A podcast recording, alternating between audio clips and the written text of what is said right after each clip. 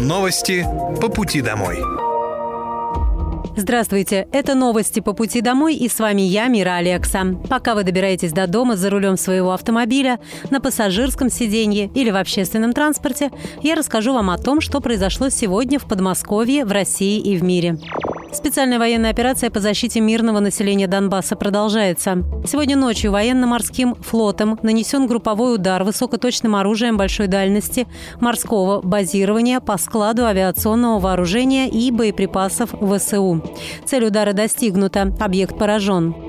На запорожском направлении уничтожено до 160 украинских военнослужащих, две боевые бронированные машины, четыре автомобиля, две артиллерийские системы М777 производства США, а также две гаубицы Д-30.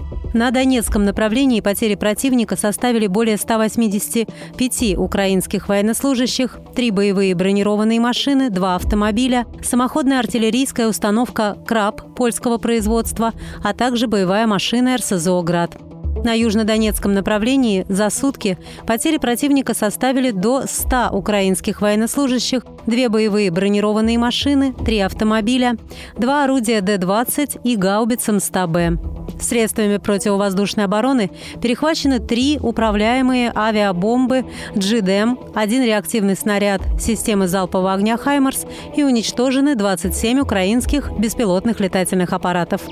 Подмосковье вошло в тройку регионов-лидеров по рынку труда. Московская область заняла третье место в рейтинге российских регионов. На первых двух позициях оказались Москва и Санкт-Петербург. Рейтинговый балл рассчитывался по итогам 2022 года. Он позволяет определить не только уровень занятости в регионе, но и его привлекательность для потенциального сотрудника, для трудоустройства и дальнейшей работы. У лидеров рейтинга Москвы и Санкт-Петербурга значение рейтингового балла превышает 95 из 100 возможных. У Московской области 86,6 баллов. При расчете были проанализированы 8 показателей. Эксперты отмечают, что для лидеров рейтинга характерен высокий уровень социально-экономического развития, высокие зарплаты, большая емкость рынка труда и низкая безработица.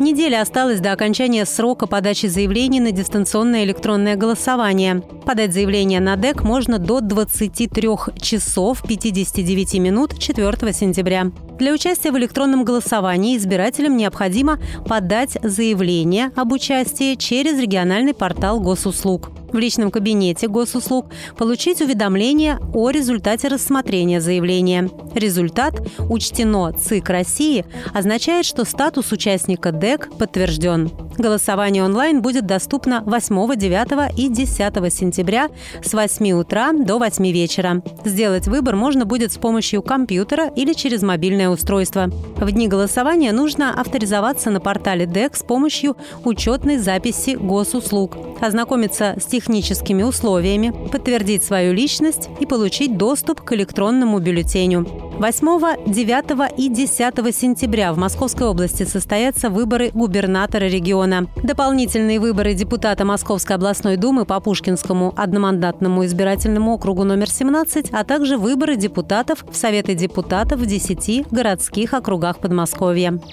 У Мострансавто началась подготовка автобусов к осенне-зимнему сезону. Более 4000 линейных автобусов пройдут сезонное техническое обслуживание в ремонтных зонах филиалов и сервисных центрах. Специалисты проведут диагностику систем и оборудования, которые влияют на комфорт и безопасность пассажирских перевозок. Особое внимание уделят проверке работы систем отопления салона, а также охлаждения ДВС, тормозной системы, рулевого управления и ходовой части автобусов. Проверит оборудование, в том числе работу световой сигнализации, фар, исправность внешних световых приборов и ламп освещения салона, стеклоочистителей и стеклоомывателей. Проконтролирует глубину рисунка протектора шин. Комплекс работ по подготовке транспорта планируется завершить в конце октября. Со всеми водителями перед началом осенне-зимнего сезона проводятся обязательные инструктажи о правилах работы в неблагоприятных погодных условиях и соблюдению температурного режима в салонах автобусов.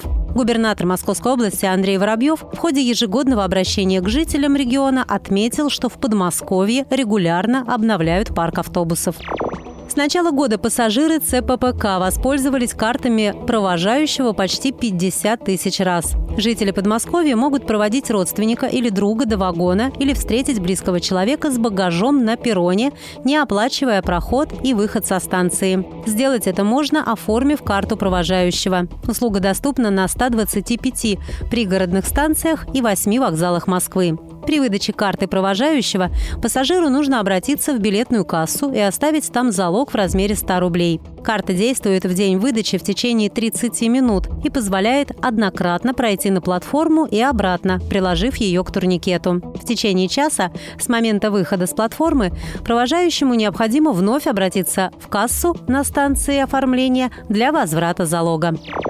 Более 7 тысяч человек проверили свое здоровье в парках Подмосковья с начала лета. В прошедшие выходные бригады врачей работали в 21 городском округе, в том числе в Балашихе, Коломне и Пушкине.